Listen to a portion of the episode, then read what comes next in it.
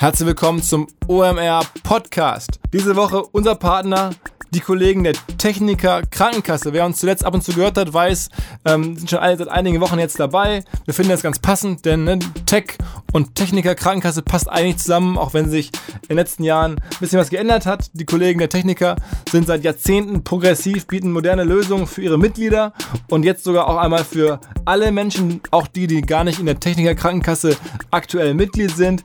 Ihr könnt euch auch entspannen und den neuen Alexa-Skill der TK nutzen. Der ganze Skill heißt TK Smart Relax. Es geht darum, ähm, Achtsamkeitsübungen zu machen, Meditation, progressive Muskelentspannung oder einfach nur eine beruhigende Playlist ähm, zu hören. Wer Bock hat, einfach zu einem Alexa ähm, gehen und sagen, Alexa, ich brauche Entspannung, dann geht's los. Der ganze Skill heißt TK Smart Relax. Echt interessant, was sich die Kollegen der Techniker Krankenkasse hier ausgedacht haben. Wir werden es, ich werde es selber mal ausprobieren, jetzt im Urlaub. Ähm, ich wünsche erstmal gute Entspannung. Herzlich willkommen beim OMR Podcast mit Philipp Westermeier. Diese Woche eine Ausgabe, auf die ich mich lange gefreut habe, weil es ein bisschen um mein Hobby geht. Eine, äh, ein Produkt, eine Seite, die ich selber sehr häufig besuche. Ähm, hier ist der Gründer, ein Hamburger von transfermarkt.de, ähm, Matthias Seidel. Moin. Hallo. Ähm, du machst Transfermarkt.de schon seit wie vielen Jahren? 20 Jahren? 15 Jahren? Seit Mai 2000. Da ist dann sozusagen die Idee entstanden. Das Kind ist jetzt 18 Jahre alt und jetzt muss es allmählich dann auch laufen. Okay, also, also du bist sozusagen schon einer der absoluten Oldschooler äh, im Content Publishing, äh, sozusagen Pure Online Player.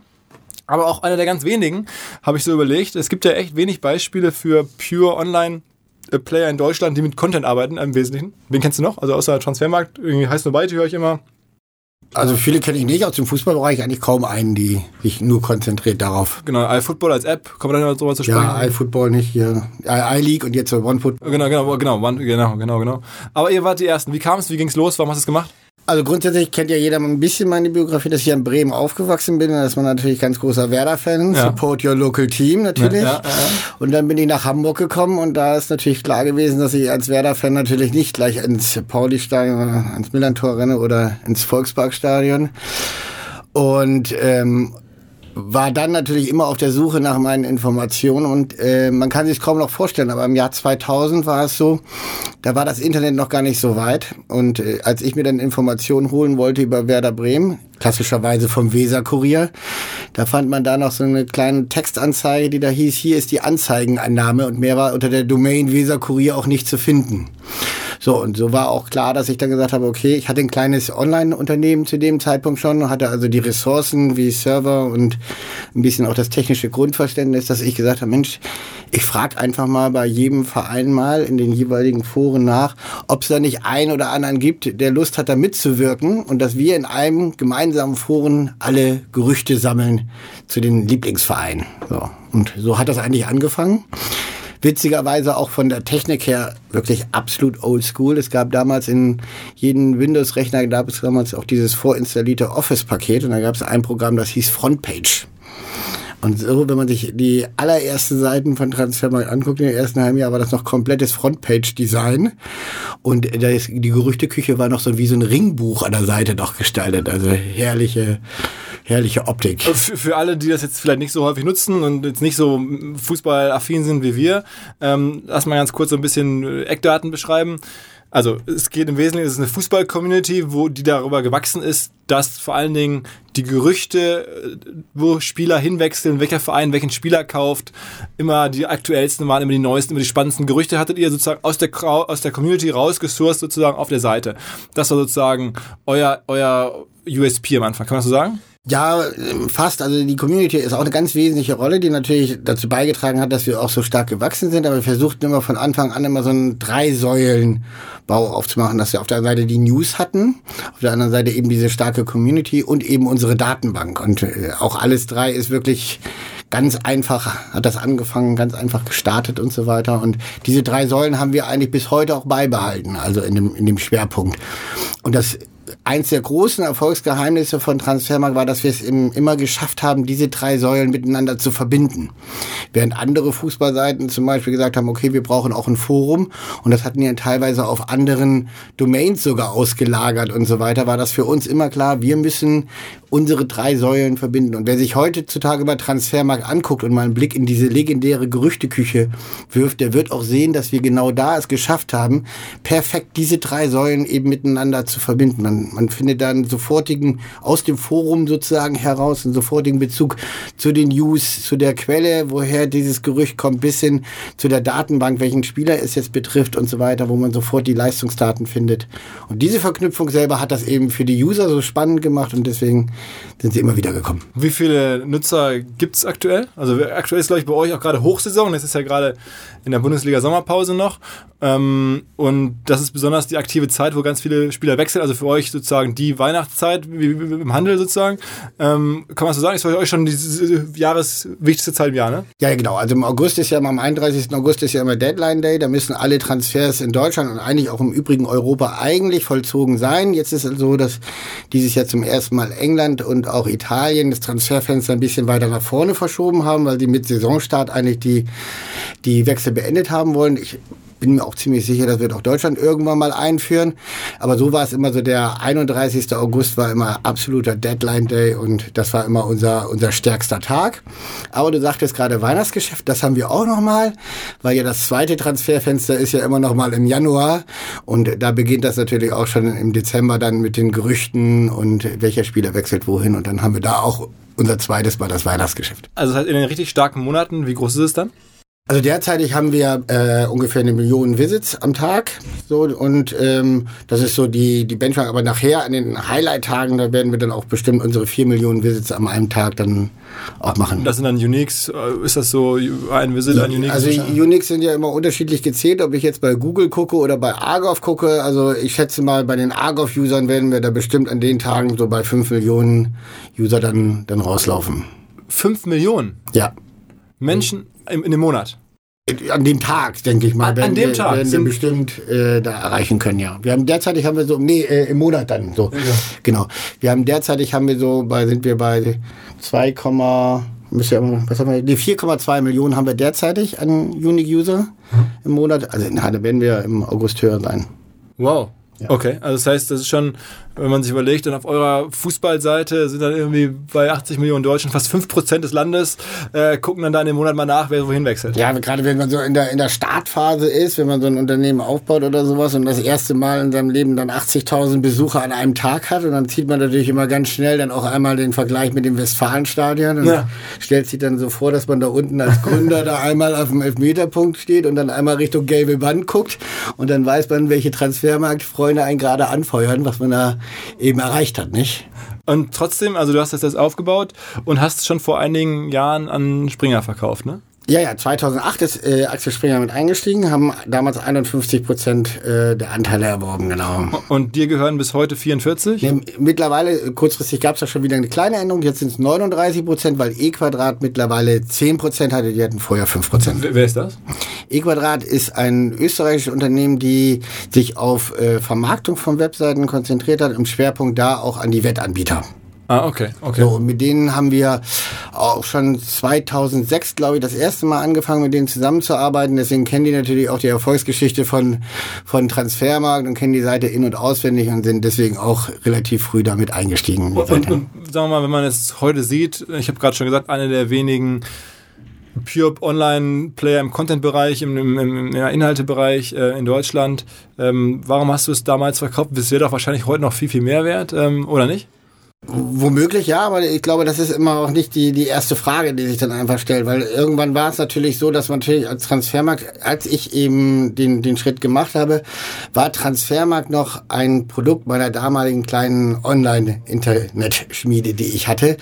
So, und ähm, was damals auch fehlte, weil wir die Internationalisierung starten wollten, weil wir uns natürlich strukturell ganz anders aufbauen wollen, war einfach ein starker Partner und ich glaube, man darf das nicht so sehen, wie dass ich damals an Axel Springer verkauft habe, sondern dass man wirklich sich eher einen Business Angel mit an Bord geholt hat. So und das war eben, als ob man eben frühzeitig sich einen Investor reingeholt hat.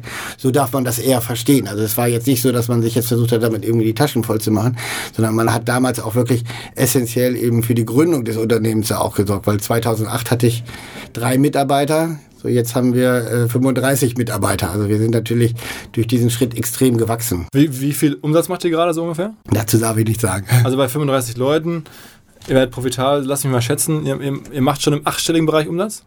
Man kann mich jetzt ja nicht sehen, deswegen. Also das Gesicht ist aber, ist, ja, wird schon passen.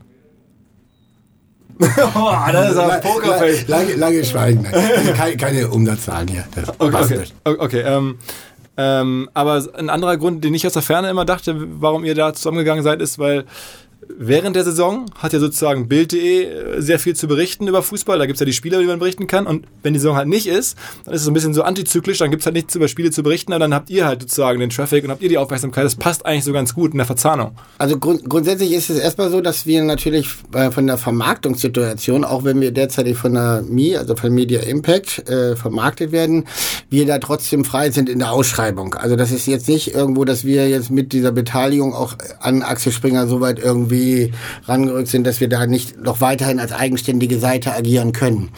Und es ist auch so, dass wir mit der Redaktion von, von der Bild relativ wenig zusammenarbeiten. Also das ist äh, nur ein kollegiales Zusammenarbeiten, dass man vielleicht mal hier oder da mal Informationen austauscht. Aber ansonsten stehen wir sogar, glaube ich, um das Transfergerücht als solches sogar in gewisser Weise im Wettbewerb. Aber ich meine, die, die featuren euch ja schon recht stark. Also ich sehe jetzt aktuell, auch wenn ich auf Bild.de gehe, bin regelmäßig drauf, ähm, dann sieht man schon noch häufig sozusagen, dass ihr da so verlinkt seid oder eingebaut seid. Das hat euch wahrscheinlich schon massiv geholfen, oder? Ja, ich glaube, es ist vielleicht noch ein bisschen anders gesehen. Und zwar früher war es so, bevor wir zu Axel Springer gehörten, war es natürlich auch, dass die Bild-Zeitung auch über Marktwerte von Fußballspielern gesprochen hat. So, aber die haben natürlich nicht so konsequent verlinkt, sondern so wie andere Verlage es auch noch ab und zu machen, dass sie zwar den Marktwert von einem Fußballspieler erwähnen, aber dann auch vergessen, dass dieser Marktwert eben von Transfermarkt kommt. Also das machen sie natürlich sehr konsequent und auch, auch gut. Aber das sind ja auch alles die Sachen, die Gründe, warum ich mich damals entschieden habe, warum man das mit Axel Springer zusammen macht. Es gab damals mehrere Angebote, auch von anderen Verlagen aus Deutschland. Und äh, als die verschiedenen Angebote dann auf dem Tisch lagen, habe ich dann wirklich mal geguckt, was, was will denn überhaupt Transfermarkt oder was wäre denn überhaupt das Beste für uns? Und schon damals, 2008, war eigentlich Axel Springer mit der äh, Verlag in Deutschland, der eigentlich im Internet am weitesten war und ja auch immer noch ganz klar das aufruft, dass sie sich ja eher als, als äh, digitalen Konzern sehen und nicht als klassischer Printkonzern oder Printverlag sehen. So, und das andere, dass sie natürlich auch sportlich natürlich im Bereich Sport natürlich auch extrem weit vorne sind und kein anderer im Grunde so weit ist wie, wie ähm, Axel Springer. Und was mir damals imponiert hat, das war auch, dass die Bild und die Sportbild damals auch in einer gewissen Wettbewerbssituation waren. Das heißt, auch als wir damals dann da angegliedert wurden, war das nicht so, dass automatisch wir irgendwie jetzt hier eine verlängerte Bildredaktion wurden oder für die Sportbild auf einmal jetzt jeden Tag dann irgendwelche Statistiken geliefert haben. Überhaupt nicht. Sondern wir wurden da wirklich als eigenständiges Produkt da immer geführt. Und das ist natürlich für uns dann natürlich die optimale Situation gewesen. Ähm, hast du jemals über Paid Content nachgedacht? Natürlich hat man auch mal über Paid Content nachgedacht, aber dann eben, wie so auch ein bisschen die Transfermarktphilosophie ist, dass man einfach guckt, ähm, nicht um jetzt den, um den Ertrag von, von Transfermarkt zu unbedingt schlussendlich zu steigern, sondern um einfach einen besseren Service für die User anzubieten. Das heißt, wenn wir über das Thema Paid Content nachdenken, dann denken wir das eher darüber nach, ob man zum Beispiel damit äh, die User sozusagen einlädt, dass wenn die jetzt zum Beispiel keine Werbung haben möchten, weil das einfach für die so penetrant ist, dass sie einfach sich in ihren Vergnügen auf Transfermarkt zu äh, surfen da gestört fühlen, dass das womöglich eine Option für die sein könnte. Mhm. Das wäre, wäre so eine Lösung, über die wir da mal nachgedacht haben und auch immer wieder darüber nachdenken, weil das Thema Werbung und Internet ist ja ist ja sehr stark miteinander verhaftet. Auf der anderen Seite ist es aber auch so, dass unsere User eben verstanden haben, dass wir eben uns komplett über Werbung auch, auch äh, refinanzieren und dass eben das auch der Vertrag ist, den wir einfach mit den Usern haben. Du kannst bei uns hervorragende äh, hervorragenden Content konsumieren und gleichzeitig konsumierst du bitte auch ein bisschen Werbung. Mhm. So, das ist ja so ein bisschen den Vertrag, den wir mit den Usern das, haben. Das checken die auch schon, meinst du? Grundsätzlich ja. Also grundsätzlich gibt es natürlich, wie bei jeder öffentlichen Seite natürlich immer noch den einen oder anderen, der meint, das ist zu viel und ich hätte es gerne werbefrei. Aber das ist ja auch ein Grundverständnis für viele User, dass die meinen, jegliche Internetprodukte müssen kostenfrei sein, nicht? Aber also das heißt, Paid Content am Ende keine Option gewesen für euch? Es gibt jetzt noch andere Gedanken äh, bezüglich Paid Content. Das geht dann aber eher in so, in so B2B-Modelle hinein. Aber für den klassischen User äh, wird die Seite äh, so eigentlich offen bleiben. Ja. Also es gibt kein, kein äh, Premium-Modell, das wir derzeit in der Tasche haben. okay, aber könnte es eines Tages geben? Man weiß nie, wo der Markt hingeht. Wenn natürlich irgendwann mal alle in die Richtung gehen müssen, weil der, der Werbemarkt komplett zusammengebrochen ist und du mit einem TKP von einem halben Cent irgendwo operieren musst, dann ist es natürlich auch immer eine Frage, wo geht die Reise hin? Weil wir am Ende des Tages wollen wir natürlich immer noch ein, ein hervorragendes Produkt auch nach draußen präsentieren. Aber sagen wir mal, so ein paar Sachen, die auch gerade modern sind, sehe ich bei euch weniger. Also macht wenig Video, wenig Bewegtbild und so. Da äh, probieren wir gerade eine ganze Menge aus. Deswegen werden, schieben wir es auch nicht so in den Vordergrund hinein, dass wir zum zum Beispiel versuchen dann eben mit tagtäglich mit so mehreren kleinen Clips immer wieder auch in den Social Media Kanälen eben über Transfers zu informieren. Die die schneiden wir dann immer zum Abend hin zusammen, so dass sie dann um, um 17 Uhr in einem Magazin landen. Und da machen wir auch die gerade so ein paar Testläufe, ob das interessanter ist, die dann über YouTube anzubieten oder auf einer eigenen Plattform und so weiter. Da sind alles in so einer Experimentierphase, wo wir einfach so ein bisschen gucken, wie können wir einfach auch unser Produkt nach draußen transportieren, weil wir haben ja eine Schwierigkeit. Unser, unser der meiste abgefragte Content ist ja bei uns immer noch die, die Datenbank. So, und wie kriegt man ein vernünftiges Zahlenwerk plötzlich in Bewegbilder rein? Ja, das genau. ist ja aber diese ganz große Fragestellung, die wir uns tagtäglich damit beschäftigen. Wir machen uns Gedanken dazu, zu diesem, wie kriegt man so das mit dem Bewegbild hin und so weiter, aber das ist jetzt nicht unser, unser erstes Medium, womit wir nach draußen gehen. Ganz kurze Unterbrechung und Hinweis auf unsere Freunde, Kollegen, Partner, Hamburger Nachbarn von Facebook. Die Kollegen haben auch einen Podcast gelauncht vor einigen Tagen, vor einigen Wochen. Das Ganze heißt das Facebook Marketing Update und wie der Name es schon sagt, es geht um die ähm, heißesten, modernsten, agilsten, progressivsten Tipps und Tricks auf halt Facebook und Instagram. Äh, das Ganze wird gehostet von Jin Choi, einem der Top-Manager von Facebook hier im Dachgebiet. Ähm, das Ganze, äh, der Kollege kümmert sich ansonsten um den FMCG-Bereich, um Handel und Entertainment-Partnerschaften, also ein richtig großes Portfolio. Ähm, aber Jin lässt sich unterstützen von Experten aus dem eigenen Haus, die in bestimmten Bereichen natürlich noch tiefer drin sind, bei Facebook und bei Instagram und auch von Leuten von extern, die sich im Markt richtig gut auskennen mit den Themen. Also wer da richtig tief eingreifen möchte und verstehen möchte, was man da gerade machen kann auf den Plattformen, einfach mal reinhören. Das Facebook Marketing Update gibt es auf allen einschlägigen Podcast-Plattformen und auch als Video unter fb.me slash das Marketing Update ähm, kann man sich halt auch angucken. So, viel Spaß dabei. Wie hast du denn damals sozusagen diese Community aufgebaut? War das dann über die Suche, dass die Leute dann sozusagen nach den Themen gesucht haben, Spielertransfers und dann wart ihr bei SEO und so recht sichtbar? Würde ich jetzt mal vermuten. Ja. Ähm, und wie ist das heute? Also, du bist jetzt ja auch, ich hoffe, dich nicht zu beleidigen, nicht mehr die geborene Generation Instagram, die jetzt sofort weiß, ich hau alles bei Instagram raus, dreimal am Tag. Also, wie, was ist heutzutage heute euer, euer Wachstum, euer Community-Building-Plattform? Also erstmal grundsätzlich unsere Community, wie auch Transfermarkt, ist ja überwiegend viral gewachsen. So, und ähm, für mich ist es immer so, dass auch heutzutage, wie wir zu heutzutage noch eine gute Community pflegen und aufbauen, glaube ich, ist es so wie, wie bei den meisten Sachen auch. Du kannst eigentlich am besten über, über Qualität überzeugen. Also das heißt, wir haben bei uns eine ganz, ganz strenge Richtlinie, wie du bei uns über Fußball diskutieren darfst. Und das ist schon eigentlich schon viel zu strenge Richtlinie, was, was Fußballfans überhaupt abkönnen. Ein Beispiel? Ja, ich meine, wenn sich jetzt zum Beispiel ein Dortmunder, einer Schalker und so weiter über Transfers unterhalten, dann fliegen da ja manchmal auch deftige Worte. Das würde bei uns dazu dazu führen, dass der User sofort entweder gesperrt wird oder rausfliegt. Im günstigen Fall kommt er mit einem Hinweis oder einer kleinen Ermahnung davon. Und da gibt es ganz ausgeklügelte Systeme, die wir haben. Wir haben ja extrem viele Moderatoren auch, die da ehrenamtlich dafür sorgen, dass ihr Verein da auch bestmöglichst in der Community dargestellt werden. Und das ist eigentlich unser Hauptaugenmerk, wie wir eben unsere Community aufbauen wollen, dass wir einfach sagen, okay, wenn wir eine gute Qualität bei uns in der Diskussionskultur haben, dann kommen eben auch sehr viele gerne zu uns, weil man dort eben auch vernünftig über Fußball diskutieren kann. Diese Regel hatten wir schon immer so. Ich habe früher immer den, den Usern von Transfermarkt immer gesagt, ihr könnt euch so über Fußball unterhalten auf Transfermarkt, wie in der Kneipe, gerne auch nach dem dritten Bier, aber immer so, dass ihr euch dabei noch in die Augen gucken könnt. Aber, aber, du brauchst ja trotzdem eine Plattform, wo das sozusagen Leute, wo ihr sozusagen Sichtbarkeit habt, wo ihr entdeckt werdet, wo Leute auf euch aufmerksam werden. Ist was, welche, welche, welches Medium ist das? Also ist das jetzt Google oder ist das eher ein, ein Also ganz zu Anfang war es natürlich ganz klar Facebook, wo wir gesagt haben, also jetzt von der Community her, dass wir da natürlich viel in die News gestreut haben und so weiter, hatten ja auch relativ schnell unsere eine Million Facebook-Freunde und dann war das auf einmal in so einer Phase, wo das dann einfach da auch, auch stagnierte. Ähm, die anderen Sachen ist natürlich gerade, was so Datenbanken angeht und so weiter, sind wir natürlich Googles bester Freund. Also wenn wir, wenn man heutzutage bei Google irgendeinen Fußballspielernamen eingibt, dann landen wir unter den drei ersten Suchergebnissen. Und das nicht, weil wir jetzt äh, in SEO investiert haben, sondern weil natürlich auch Google dann irgendwann sieht, Mensch, pass mal auf, das ist wirklich die Seite, wo der Fußballfan die Informationen findet, die er haben möchte. Und das belohnt natürlich Google noch viel mehr als, als jegliche SEO-Maßnahmen. Aber, aber sagen wir mal, ihr müsst euch ja trotzdem weiter differenzieren. Es gibt ja dann Kicker und andere in, in dem Bereich. Äh, also wie differenziert euch da nachhaltig? Weil die würden ja auch für sich in Anspruch nehmen, dass sie eine gute Qualität haben, dass sie da ähm, auch fairen Dialog ermöglichen und so. Das würden die auch sagen wahrscheinlich. Genau, wobei jetzt Kicker jetzt unbedingt so als unser Wettbewerber zu sehen, ist, denkt, so. ist ja gar nicht so. Weil ich sag mal, Kicker hat natürlich, erstmal grundsätzlich bin ich ja ein Urfußballfan und deswegen ist der Kicker natürlich auch immer noch die Bibel, wie man so schön sagt.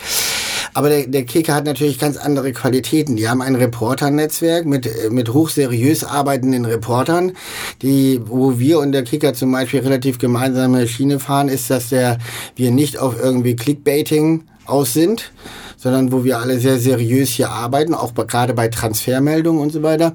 Und der Kicker ist natürlich auch die Nummer eins, wenn es um, um einen Spielbericht und eine Berichterstattung zu einem Spiel geht, weil die aber auch sehr viel Manpower, sehr viel Reporter da vor Ort haben. Das haben wir ja gar nicht. Wer sind denn eure Wettbewerber dann sozusagen?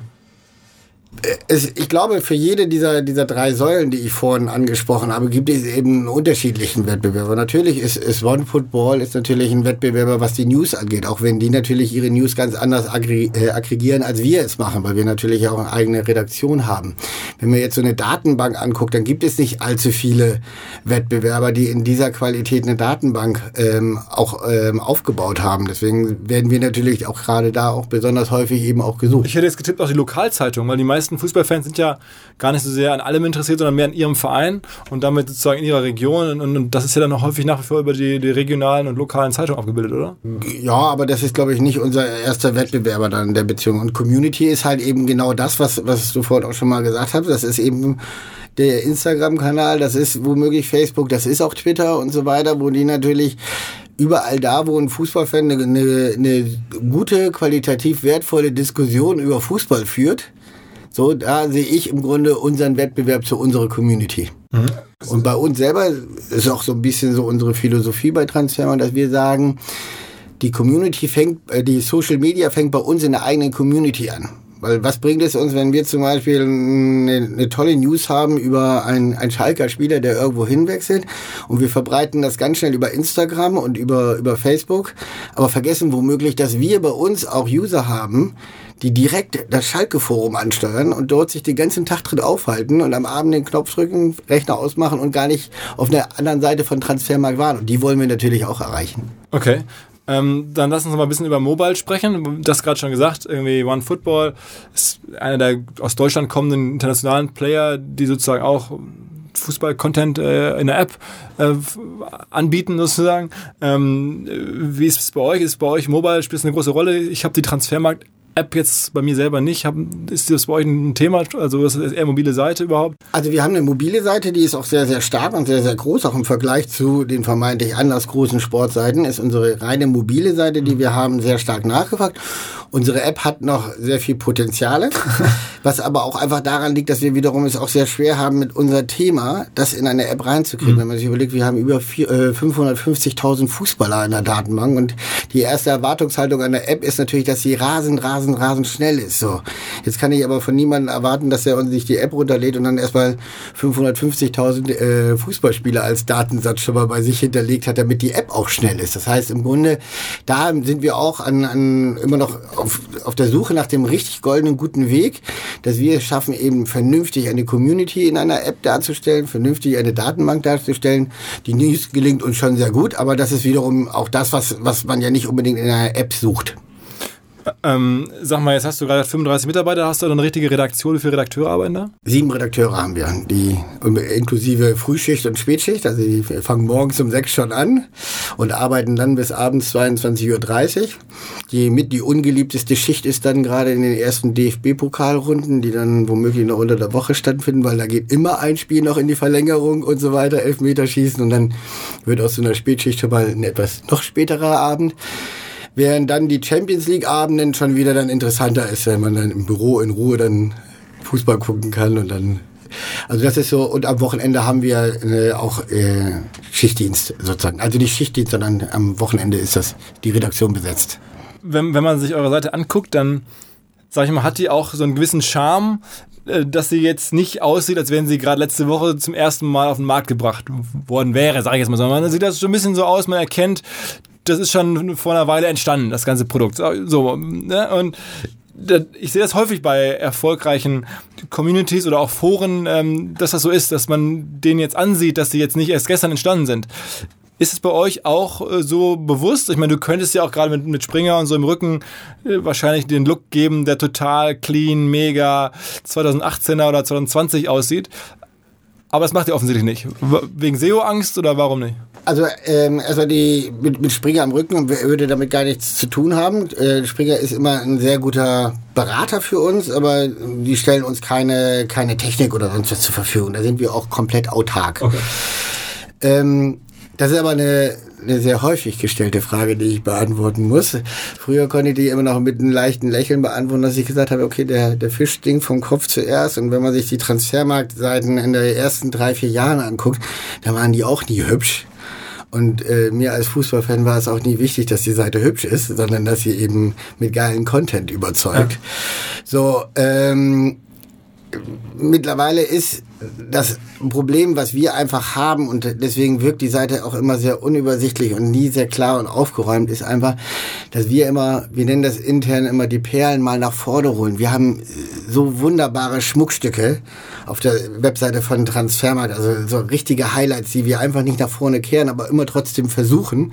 So gibt es ja Untermenüs, die wir haben, da, die sind ja so erschlagen, dass ja jede, jedes Vorwort wäre da länger als einmal durch diese Untermenüs da durchzugehen. Die schaffen es noch nicht, dass wir auch wirklich eine sehr, sehr gute Menüführung erreichen, obwohl wir wirklich alles ausprobiert haben. Und das ist so die, die Erfindung des goldenen Eis so ungefähr. Wenn wir da mal hinbekommen würden, dass wir da den, den User wirklich zu den richtigen Highlights von Transfermarkt führen. Also, also du sagst, das ist eine Menüführungsfrage und, und da habt ihr jetzt, also es ist, also ihr würdet es schon besser machen oder anders machen oder moderner machen, wenn es, wenn es ginge, aber es ist gar nicht so einfach. Ja, genau. Und das ist natürlich auch so, dass wir natürlich auch sehr viel Mitbestimmungsrechte überall haben und natürlich möchte die Redaktion ganz oben in dem sofort sichtbaren Bereich sein. Natürlich möchten die Techniker ihre neuen Features sofort in dem sofort sichtbaren Bereich haben. Wir wissen, dass zum Beispiel der User ganz gerne das sofort im sofort sichtbaren Bereich hat und so konzentriert sich alles immer auf das erste obere Drittel und da sind wir noch nicht selbstbewusst genug, dass wir sagen, ach Mensch, die Seite kann ja auch nach 1,50 Meter weiter unten anfangen, nicht? Okay, okay. Das heißt also, du gehst damit ganz locker um und siehst das so, dass es jetzt irgendwie moderne, moderner aussehende Produkte geben könnte, aber das ist erstmal für Genau, ich glaube auch, dass unsere User, das ist nicht die erste Erwartungshaltung, die die User an den Transfermarktprodukt haben. Das ist, glaube ich, eher was, wenn man jetzt an neue User herangeht und eben neue User gewinnen möchte, dass es dann eben einfacher wäre, die dann dafür zu gewinnen, wenn man einfach von seiner Optik her klarer und aufgeräumter ist. Siehst du eigentlich jetzt Transfermarkt.de ist ja eine relativ sprechende Website. Siehst du das auch als Marke? Also ist das auch eine Brand? Oder ist das für dich nach wie vor eher so eine Domain und das mit einer Community? Also, oder, oder würdest du auch sagen, das ist eine richtige Media-Brand für dich? Also als ich im Jahr 2000 halt diese Seite gegründet habe und so weiter, hätte ich ja nie gedacht, dass das irgendwann mal so ein eine prägendes Medium wird. Und da habe ich damals nur in der Domainliste bei Denik reingeschaut, was doch frei war, und da war Transfermarkt frei. So. Und seitdem gab es eigentlich nie eine große Diskussion, ob wir das mal ändern können, wollen, würden oder Im Ausland, glaube ich, heißt es ja auch so, ne? Ja, ja, ja, da haben wir dann immer so die äh, scherzhaft sagen wir dann immer, halt, der Kindergarten hat sich ja auch durchgesetzt im Ausland der Begriff, vielleicht setzt sich auch Transfermarkt okay, durch okay, und so weiter. Was ganz witzig ist, wir haben zum Beispiel auch in England haben wir die Transfermarket.co UK. So, aber die wird äh, nicht häufiger angesteuert als Transfermarkt. Dort ist hier das heißt, okay. Ist England eigentlich, sind das große Märkte? Also habt ihr ja. Also England, Italien, äh, besonders Türkei sind, sind riesengroße Märkte. Ähnlich groß Deutschland für euch? Nein, nein. Also der, alle zusammen, also unsere Auslandsmärkte alle zusammen sind genauso groß wie Deutschland. Okay, wow. Ja. Aber was war auch, war der auch die ersten im Markt, die es so gemacht haben? Also ich meine, das ist ja, muss man erstmal schaffen, dass man diese Community überall hat in all diesen Ländern, ohne Zukäufe. Also nicht alle hatten das gleiche Konzept, aber es gab auch in England gab es schon eine Webseite, die hieß, glaube ich, auch irgendwas mit Transfers oder äh, dergleichen und so weiter, die war auch relativ stark. Es gab in, in äh, Italien gab es die Seite Calci Messerato, die war damals auch schon relativ stark. Aber ich glaube, ich selbst habe diese beiden Seiten erst irgendwann so 2002, 2003 dann auch, auch entdeckt selber, weil ähm, wie gesagt, im Jahr 2000 war das ja auch noch nicht so, dass dann jeder sofort äh, ein super schnelles Internet zu Hause hatte, nicht? Aber würdest du sagen, so ein Teil deines unternehmerischen und beruflichen Erfolges, äh, der riesig ist, liegt auch darin begründet, dass du einfach gutes Timing hattest, einfach zur richtigen Zeit die richtige Idee oder die richtige Lücke gesehen hast? Genau, das ist ja, das ist immer die leichteste Erklärung für mich, auch weil viele fragen, ja Mensch, du hattest ja ganz viel Glück mit, mit Transfermarkt oder sowas. Ich glaube, das war gar nicht das Glück, sondern das war einfach, dass man die Idee, die man hatte, dass man einfach dann gemerkt hat, Mensch, die passt ja auch zur jetzigen Zeit und der jetzigen Phase und so weiter, passt die einfach rein. Und so ist dann diese Idee eben auch sehr schnell angenommen worden und auch viral daneben gewachsen. Und sagen wir die einzelnen, ich kann mir vorstellen, es gibt auch in, in, in England irgendwie die Sun oder irgendwie in Italien, die auch sagen, sowas würde gut zu uns passen, dass ihr die einzelnen Länderseiten dann auch da an große Player kooperiert oder, oder, oder verkauft oder so, ist aber nicht, würde ja Sinn machen eigentlich. Also verkaufen macht bei uns wenig Sinn, weil wir natürlich auch, auch wissen, woher haben wir die Daten. Das ist ja alles so ein bisschen, läuft ja auch ein bisschen nach dem Wikipedia-Prinzip, dass der User eben auch die Möglichkeit hat, eben bei uns auch Daten eben zu ergänzen, zu editieren, nochmal zu veredeln. Und deswegen haben wir ähm, keinerlei Interesse daran und auch moralisch wollten wir es gar nicht machen, dass wir Daten verkaufen würden. Nicht mal die ganze, das ganze Portal. Nee, auch nicht das ganze Portal, weil da sehen wir uns einfach auch bei uns im Ursprung, die ganze Technik und so weiter wird ja auch in Hamburg produziert. Okay, so. Okay. Ähm, aber nichtsdestotrotz ist es jetzt so, dass, dass wir gerade auch in einer gewissen kleinen Umstrukturierung befinden und wir natürlich jetzt auch gerade in der Internationalisierung wir noch weiter wachsen wollen und inwieweit man dann zum Beispiel auch im Ausland dann mit Kooperationspartnern dann zusammenarbeitet, das heißt also dort dann mit Verlagen zusammenarbeitet oder sowas, da, das ist alles offen. Aber es gibt keinen äh, Verkauf von einer einzelnen Transfermarkt. Äh, dort äh, transfermarkt.it-Seite an eine italienische Zeitung. Das würde keinen Sinn machen. Macht ihr, macht ihr Marketing, also dass du selber Geld ausgibst äh, für Anzeigen bei Facebook oder bei Google oder irgendwie auf Instagram, um halt Nutzer zu akquirieren? Also oder nur organisch? Also im ganz kleinen äh, Bereich machen wir hier und da mal so ein paar Testballons, um da mal was auszuprobieren, aber es gibt keine großen Kampagnen, wo wir jetzt sagen, okay, wir wollen jetzt so und so viel 100.000 Euro für, für Nutzergewinnung derzeitig ausgeben. Also das ist also es wächst alles wieder. Es ist eigentlich das ein wunderhübsches Geschäftsmodell. Ihr habt da diesen Marktplatz, wo alle oder wo sehr viele Leute kostenlose Informationen eintragen und ihr habt dann die Chance, das zu vermarkten und das ist ja eine prima Sache, ne?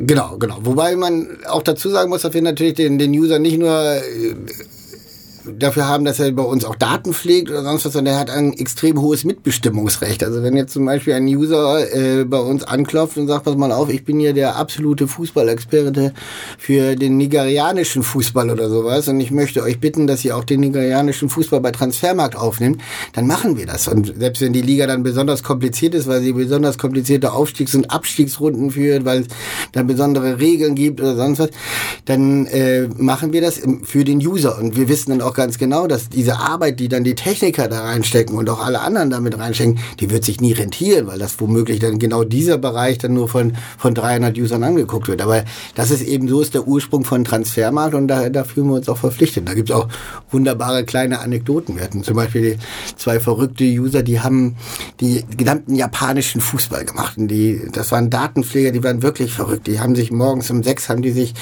Bilder angeguckt, Bewegbilder angeguckt vom japanischen Fußball, damit sie die Vorlagengeber noch besser herausfinden konnten. Und die hatten dann irgendwann mal das Problem, dass unsere Datenbankmasken, so wie die aufgebaut war, die setzte immer zwingend voraus, dass wenn man eingegeben hat, dass ein Eigentor passierte, dass dann auch der Eigentorschütze angegeben werden musste. Aber das findet man in Japan nicht, wegen dieser ganzen dortigen herrschenden Regeln, dass man eben jemanden da nicht so bloßstellen wollte. Und dann mussten wir dann ein Workaround finden in der Programmierung, dass auch der Eigentorschütze in Japan eingetragen werden konnte, ohne dass er einem Namen zugeordnet wurde und ohne dass der Eigentorschütze am Ende der Saison der Torschützenkönig wurde. Ganz kurze Unterbrechung und Hinweis auf unsere Freunde von der Hamburg Media School, ähm, langjähriger Partner von OMR. Die Kollegen veranstalten demnächst eine Reise nach New York City. Da geht es darum, in einer kleinen Reisegruppe ähm, Innovation, Technologie Entrepreneurial Journalism zu entdecken in der Stadt, sozusagen Menschen zu treffen, Firmen zu besuchen, Bloomberg, Scientific American, Universitäten, ähm, an Workshops teilzunehmen, natürlich innerhalb der Gruppe zu netzwerken, so stelle ich mir das zumindest vor. Das äh, wurde in den letzten Jahren schon immer wieder mal gemacht ähm, dort und kam offensichtlich sehr gut an. Ich war noch nicht dabei, war aber selber dieses Jahr schon in New York und kann sagen, man nimmt da eine ganze Menge mit, auch fachliches. Die Stadt ist echt hammerhart. Ähm, ja, wer Lust hat, vom 4. bis zum 10. November mit ähm, einer Reisegruppe der Hamburg Hamburg Media School. Alle Infos auf hamburgmediaschool.com. Am besten mal googeln nach Hamburg Media School New York City Field Trip oder New York City Trip. Ähm, da dürfte dann zum Beispiel auch sowas stehen wie der Preis. Vermutlich nicht ganz günstig. Ähm, aber schaut es euch an. Ähm, ich denke, ähm, ja, die Reise wird auf jeden Fall Bock machen. So, viel Spaß. Gibt es ähm, noch andere Bereiche, also andere Sportarten, wo sowas, wo so ein, so ein, so ein, so ein Space auch äh, existieren würde? Also ich gucke jetzt in Hamburg hier ab und zu mal Hockey. Und dann gehe ich auf hockey.de und das ist halt sehr unübersichtlich und da ist aus meiner Sicht relativ wenig so vorrätig, muss man sehr aufwendig rumklicken zum Beispiel.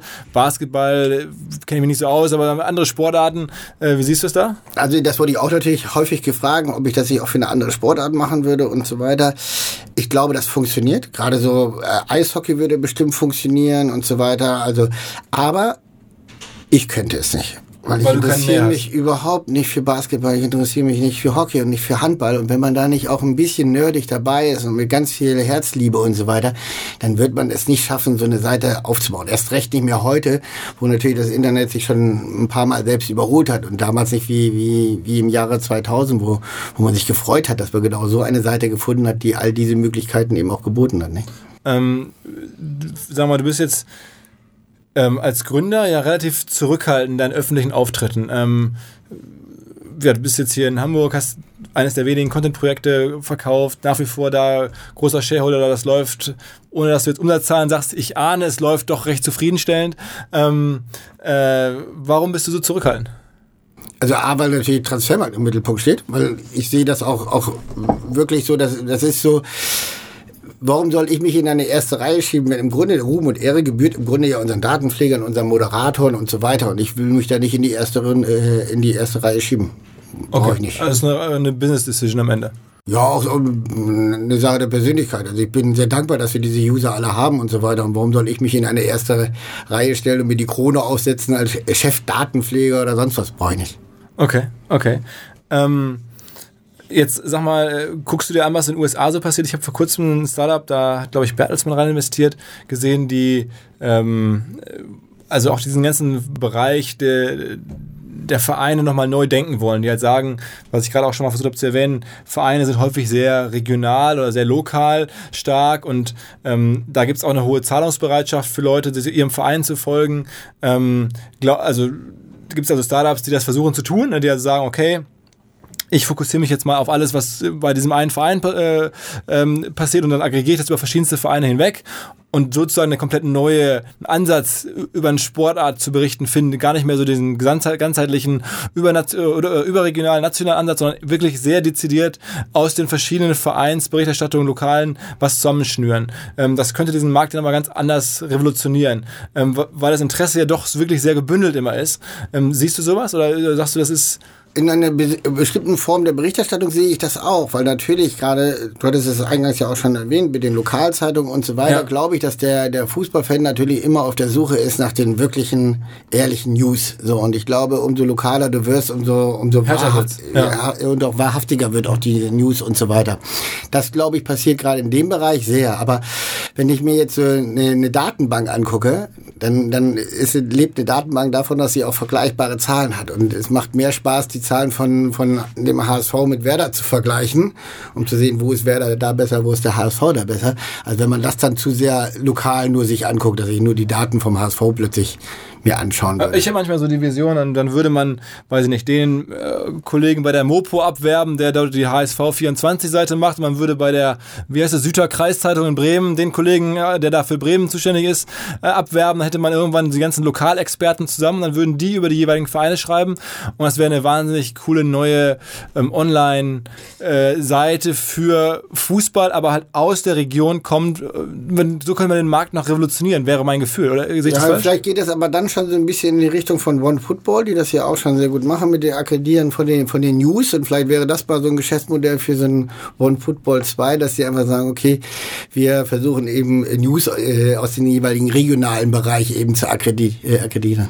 Ähm, hast du, äh, würdest du auch sagen, dass du auch großer Nutznießer dessen bist, dass der Fußball in den letzten 20 Jahren oder 15 Jahren eine Wahnsinnsentwicklung gemacht hat. Spürt ihr das? Also, dass mittlerweile äh, Bevölkerungsschichten und, und, und, sich für Themen interessieren wie Fußball, die das früher nicht getan haben? Natürlich, weil wenn man sich allein schon anstellen, äh, anschaut, wie im Jahre 2000 da Neuzugänge präsentiert wurden oder sowas. Ich kenne noch die ganz alten Bilder, wie 19, was weiß ich, 95 der Trainer am Anfang der Saison mit seinen drei Neuzugängen dann auf einer auf der Ersatzbank saß, einmal ein Foto gemacht wurde, die drei Leute vorgestellt wurden und dann war das Thema Transfermarkt durch dadurch, dass natürlich A, der, der Fußball immer persönlicher wird, man kennt immer mehr diese Spieler, man, man weiß viel mehr über diese und ist natürlich auch viel mehr daran interessiert, spielt der jetzt bei mir oder spielt der beim anderen Verein, ist natürlich diese Transfermarktgeschichte als solches ja viel mehr gewachsen. Und dadurch, dass es natürlich dann noch alles wesentlich transparenter wurde und durch das Internet auch alles viel schneller in der Informationspolitik, ist natürlich Transfermarkt dann genau zum richtigen Moment da gestartet. Also das heißt, ihr habt schon eine Welle erwischt, die echt auch noch zusätzlich richtig stark war, ne? Genau, genau. Das ist natürlich jetzt der Fußball, was wird heutzutage im Fußball umgesetzt und so weiter. Und das sind ja alles Dimensionen, die, die hätte ja vor im Jahre 2000 auch niemand geglaubt. Aber du wirkst jetzt so ganz bodenständig, auch ganz durchaus kritisch. Siehst du das jetzt beruflich positiv und gesamtheitlich auch positiv? Oder bist du da auch so ein bisschen, dass du sagst, das gefällt mir eigentlich nicht mehr so, was da passiert? Also als Fußballfan bin ich, glaube ich, genauso erschrocken wie die meisten anderen auch, dass dann plötzlich irgendwelche, gerade jetzt was in England passiert, dass da äh, aus unserer Sicht vermeintlich zweitklassige Spieler da für zweistellige Millionenbeträge wechseln und so weiter. Und wenn man sich dann nur noch überlegt, was sind das für Dimensionen an Geldern, die da überhaupt, überhaupt äh, laufen und so weiter, das erschreckt schon als, als Fußballfan. So, ähm, aus Transfermarktsicht ist das uns egal, ob ein, ein Wechsel 35 ja, Millionen oder 42 Millionen kostet. Das ist für uns eine statistische Zahl, das ist für uns eine News, das ist manchmal noch ein bisschen toller, aber man kann auch relativ günstige Transfers haben, in Anführungsstrichen in der heutigen Zeit, wie ein Cristiano Ronaldo, der zu, zu Juventus Turin wechselt, der dann plötzlich auch neue Rekorde bei Transfermarkt schreibt, was dann die News-Aufrufe oder Profile War das der beste sozusagen Wechsel, der mit dem meisten Traffic aller ah, Zeiten? Das wüsste ich nicht. Ich kann mir vorstellen, dass sind noch eher unbekanntere Wechsel oder sowas, dass Neymar Neymar zum Beispiel, der jetzt kein unbekannter Wechsel war, aber Neymar war zum Beispiel auch ein extrem starker Wechsel, weil da ist dann natürlich auch relativ überraschend gewesen, dass da irgendjemand diese festgeschriebene Ablöse von 222 Millionen Euro da bezahlt hat. Das hat natürlich auch das extrem bewegt, das Thema. Aber da müssten wir mal in unsere Statistik gucken, welcher der größte Transfers über die gesamte Zeit dann war. Wenn, wenn es jetzt Transfermarkt nicht gäbe, wärst du dann jetzt äh, Sportredakteur bei Bild oder bei, bei Kicker oder so?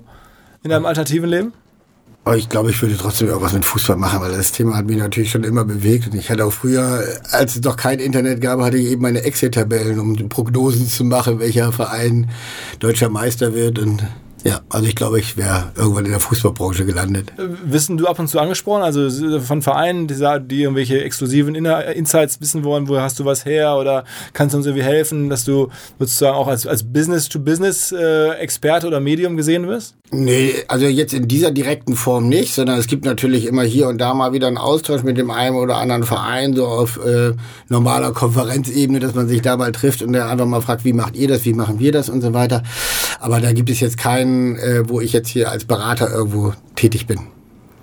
Okay, okay. Ähm, spannendes Ding. Also ich meine, es ist ja heutzutage die Zeit, in der man es erstmal raushaben muss, Communities aufzubauen und zu managen. Irgendwie seid ihr dafür echt eines der häufig übersehenen, totalen Paradebeispiele. Und also Ähm, gibt ja gerade im Fußballbereich gibt es ja echt extrem viele. Also ihr, ihr seid sicherlich das Größte. Dann gibt es ja noch so die Communio, die Kicktip, alles so sehr erfolgreiche Fußballprojekte, ähm, die gar nicht so wahnsinnig viel Beachtung finden jetzt in der Wirtschaftspresse, in den Gründerszenen in dieser Welt.